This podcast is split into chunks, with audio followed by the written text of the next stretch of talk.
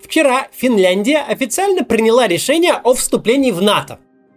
Пока это решение исполнительной власти, его еще должен одобрить парламент, но нет никаких сомнений, что это будет сделано, и Финляндия подаст официальную заявку в ближайшие недели. Так же, как и Швеция. Дальше вступление скандинавских стран должны будут ратифицировать остальные члены Альянса. Этот процесс может занять несколько месяцев, есть определенные сомнения в отношении Венгрии и Турции, но кажется, что их сопротивление, если оно и будет, вполне преодолимо.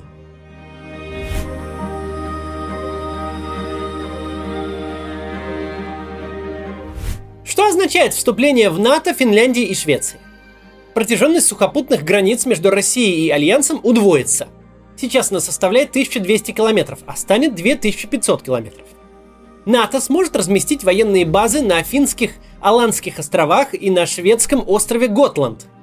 После этого российский Балтийский флот можно будет списывать в металлолом.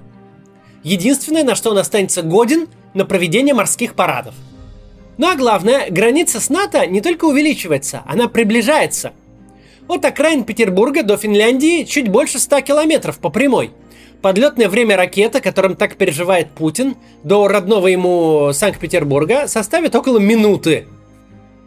Суммарный ВВП Североатлантического альянса вырастет на 800 миллиардов долларов, то есть примерно на половину российской экономики. Причина такого решения финнов и шведов очевидна – Нападение России на Украину создает риски для всех соседей, потому что прежнего мироустройства больше не существует. Пример Украины показывает другим странам, что Запад готов помогать вооружением и другой техникой, но не сразу, и только в том случае, если вы продемонстрируете готовность держаться за свою землю зубами и биться до последнего. Финляндии было бы намного сложнее противостоять агрессору, чем Украине, ее население в 8 раз меньше украинского. Численность армии в мирное время составляет всего 12 тысяч кадровых военных и 22 тысячи призывников. А знаменитая линия Маннергейма, точнее то, что от нее осталось, находится сейчас на территории России. Таким образом, решение Путина остановить расширение НАТО на восток посредством вторжения в Украину приведет в ближайшей перспективе к расширению НАТО на север. Блестящая геополитическая победа великого геополитического стратега. Об этом не кричат пропагандисты и не рассказывает Лавров. Да и сам Путин что-то не говорит, мол, Финляндия это искусственное государство, придуманное Лениным. По его же логике, он сейчас срочно должен был бы вывести войска из Донбасса и бросить их на денацификацию Финляндии. Потому что вступление Украины в Североатлантический альянс – это теоретическая перспектива будущего десятилетия. А вот Финляндия, другой наш близкий сосед, будет там уже в этом году. Но на самом деле всем давно понятно – Дело вовсе не в НАТО. Уже с 2004 года НАТО находится на российских границах, в странах Балтии. После этого любые разговоры о подлетном времени ракет потеряли всякий смысл. Рассказы про страшных натовцев, которые мечтают на нас напасть, чтобы отобрать наши ресурсы, это просто сказка для внутрироссийского пользования. Видно это хотя бы из того факта, что за два с половиной месяца, в которые вся более-менее боеспособная российская армия занята штурмом города Попасная – НАТО не воспользовалась ситуацией и не отправила свои войска ни на Петербург, ни на Москву. Но самое парадоксальное, что многолетняя агрессивная антизападная риторика Путина помогла в первую очередь самому Альянсу. Он выжил и обрел новый смысл существования.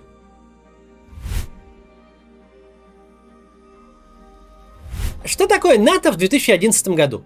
Это дряхлое наследие холодной войны, назначение которому вообще-то мало кому понятно – я уже об этом говорил. Военный союз не экономический, он не самоценен.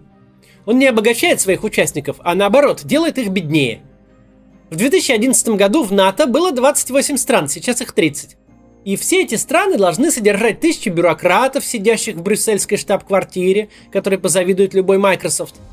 Эти страны должны выполнять нормативы по военному бюджету, тратиться на совместные учения, закупать современную технику и вооружение. А все это зачем?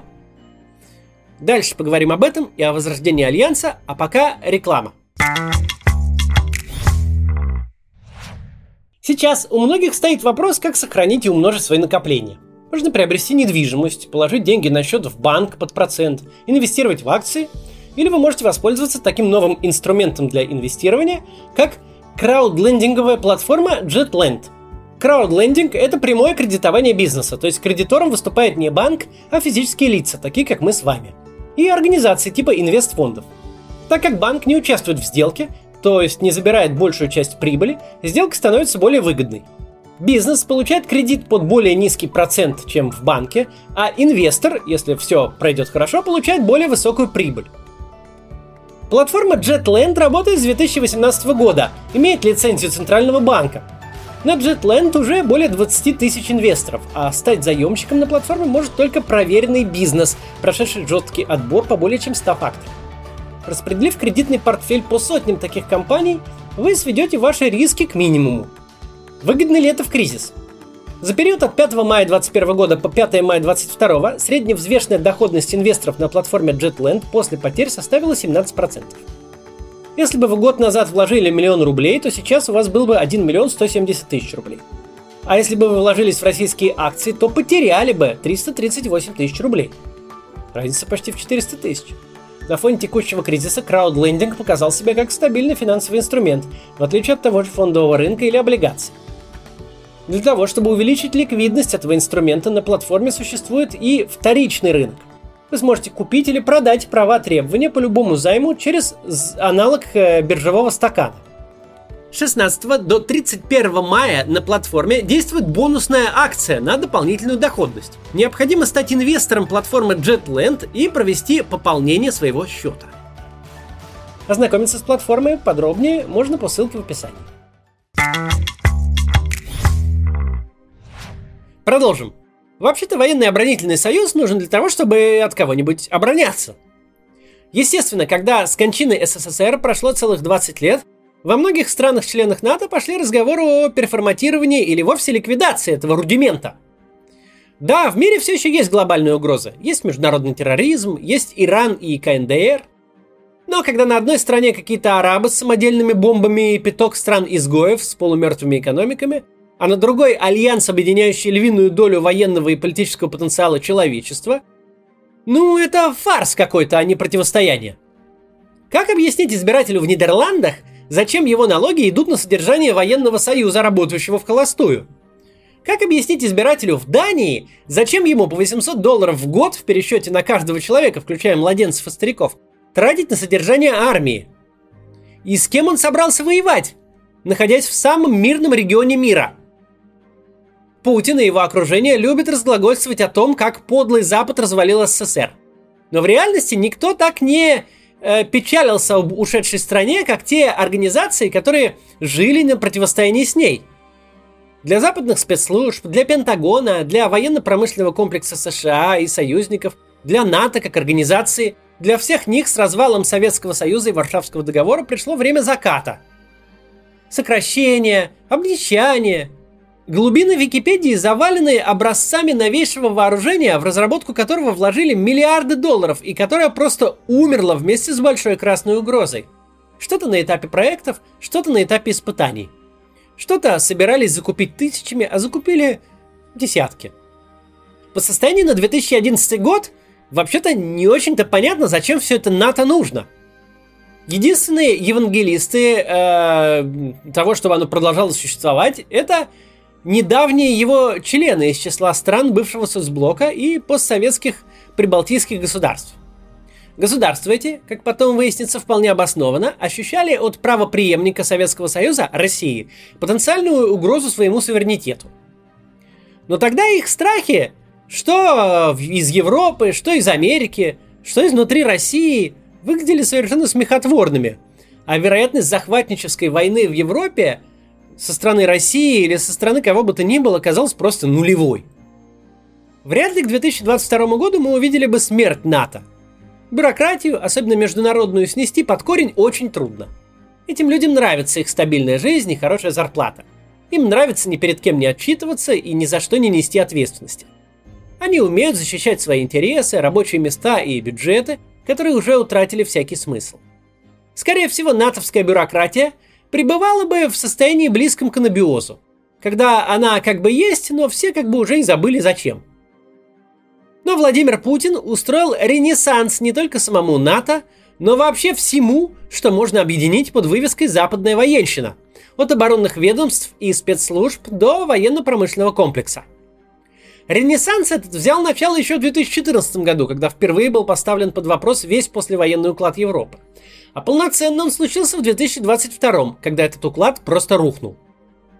Теперь к двери НАТО выстроилась очередь из тех стран, которые все время, даже в самые заморозки холодной войны, сохраняли железный нейтралитет, вроде Финляндии – Теперь не скоро еще родится западный политик, претендующий на карьеру, который рискнет заикнуться о реформе НАТО, его ликвидации или сокращении раздутых военных бюджетов. В 2022 году нельзя давать экономических советов почти никаких и никому, кроме одной категории тружников. Если вы имеете какое-то отношение к какой-либо из структур НАТО, если работаете на западном оборонном предприятии, заняты в любой сфере обороны и безопасности Соединенных Штатов и Европы, то можете забыть о кризисах и вовсе отписаться от любых новостей. Спокойно берите ипотеку и заводите семью. Пока Путин у власти, и еще лет 30 после него, скорее будут экономить на еде и отоплении, чем на вас. Вся инфраструктура холодной войны, которая давно должна была э, проржаветь за ненадобностью, зарасти лесом, как заброшенная дорога, эта инфраструктура сегодня ожила, заблестела и закрутилась лучше новой. Россия вновь стала угрозой всему миру. И вообще-то похлеще советской. Советский Союз в Европе войны не очень-то начинал такие вот большие фронтальные. Опять же, нельзя сказать, что все началось именно в 2014. Первый по-настоящему тревожный звонок прозвучал за 6 лет до этого, когда Путин на совершенно рутинном дипломатическом мероприятии Мюнхенской конференции по вопросам безопасности вдруг обрушился с жесткой критикой на США и НАТО, обвинив их в выстраивании однополярного мира. Путин тогда заявил, что Россия, страна с тысячелетней историей, всегда пользовалась привилегией проводить независимую внешнюю политику и не собирается изменять этой традиции сегодня – да и первый вооруженный конфликт России с бывшей Советской Республикой – это вовсе не аннексия Крыма и не война на Донбассе. Это событие августа 2008 года в Грузии. Мы сейчас не будем вдаваться в детали, кто был виноват в непосредственном начале той войны, но важно другое. Бесспорно, что именно Россия много лет поддерживала сепаратистские режимы в Абхазии и Южной Осетии, выдавала российские паспорта местным жителям, чтобы потом оправдать свои действия необходимостью защиты российских граждан. Война с Грузией была прямым следствием революции РОС, в результате которой к власти пришел Михаил Саакашвили, ставший личным врагом российского президента. Как и украинский Майдан 2004 года, это событие Путин воспринял как санкционированный американцами госпереворот, как вмешательство США в процессы на территории бывшего СССР, которую он, Путин, считал и считает своей вотчиной. Непонятно почему, правда, но считает. Признание независимости Абхазии и Южной Осетии, кроме наказания Саакашвили, имело еще одну цель – создать для Грузии территориальную проблему, чтобы помешать ее вхождению в Евросоюз и НАТО. Ведь тогда локальный конфликт между Тбилиси и Цхинвали превратился бы, по сути, в столкновение НАТО и России со всеми вытекающими последствиями, что никому было не надо. Грузия стала для Путина пробным шаром. Как можно сдерживать бывшие советские республики от евро- и североатлантической интеграции – Через 6 лет этот же метод будет применен и для Украины. В свете всего случившегося, в свете того, что Владимиру Путину все-таки удалось удлинить границу России с НАТО и возродить былое величие Альянса и сделаться настоящим его врагом, неплохо бы напомнить вот что. Все противостояние России и НАТО до 24 февраля 2022 года – это чистый вымысел. Вымысел с первой до последней буквы. Вымысел, в котором нет ни слова правды. Вымысел, который сами придумали, сами скормили своей пропаганде и с годами сами в него и поверили. Точно такой же вымысел, как рассуждение о подлетном времени ракет. Ни у кого из стран-членов НАТО, как и у Альянса целиком, никогда не хватило бы безумия развязать фронтальную захватническую войну против ядерной державы, даже если бы подлетное расстояние было бы таким, что можно из рогатки попасть по Кремлю – в этом смысле самым парадоксальным образом сегодняшняя война опровергает все то, что нафантазировал Путин и одновременно делает его фантазии более реальными. С одной стороны, на Россию никто не собирается нападать даже в тот момент, лучше которого не будет. В тот момент, когда все боеспособные войска стягиваются на смерть в Украину отовсюду, начиная с Дальнего Востока. В тот момент, когда новейшие образцы техники уже перемолоты боями и приходится пускать в бой советские складские резервы. В тот момент, когда на любое вторжение, хоть из Китая, хоть из Эстонии, Россия может ответить только ядерным оружием и больше ничем. Даже в этот момент, когда вот просто приходи и забирай полцарства, и кроме испуганных срочников на списанной мотологии встречать тебя некому, никто не приходит. Как не пришли 30 лет назад, после развала СССР. Не пришли в настолько отчаянной ситуации, когда российская армия просто ела гуманитарную помощь США и Германии на завтрак, обед и ужин. Когда висела угроза реального голода, и можно было ставить любые условия, вплоть до ядерного разоружения. И, кстати, прочим республикам СССР США именно такие условия и ставили. Только усилиями США все советское ядерное оружие находится в России, а Украина не ядерная держава. С другой стороны, Владимир Путин смог накликать беду. 20 лет виртуального противостояния с НАТО в один день стали реальными. Это не значит, что России грозит война с НАТО, но это значит, что НАТО будет прилагать специальные и существенные и большие усилия к тому, чтобы Россия перестала быть угрозой для своих соседей. А для всех соседей России, кроме разве что Китая, вопрос вступления в НАТО будет ограничен лишь желанием самой организации их принять. Это очень плохая новость. Потому что в отличие от многого другого, эта тенденция переживет Владимира Путина. Политики во всем мире любят угрозы. Угрозы и защита от них хорошо продаются избирателю. Под такое хорошо набирать полномочий и бюджетов, на таком хорошо вести предвыборные кампании. Россия долго и упорно тянула руку с задней парты, дескать, это я угроза, ну посмотрите на меня. Но впереди сидели исламские террористы и Северная Корея с Ираном – Никто на Россию внимания не обращал.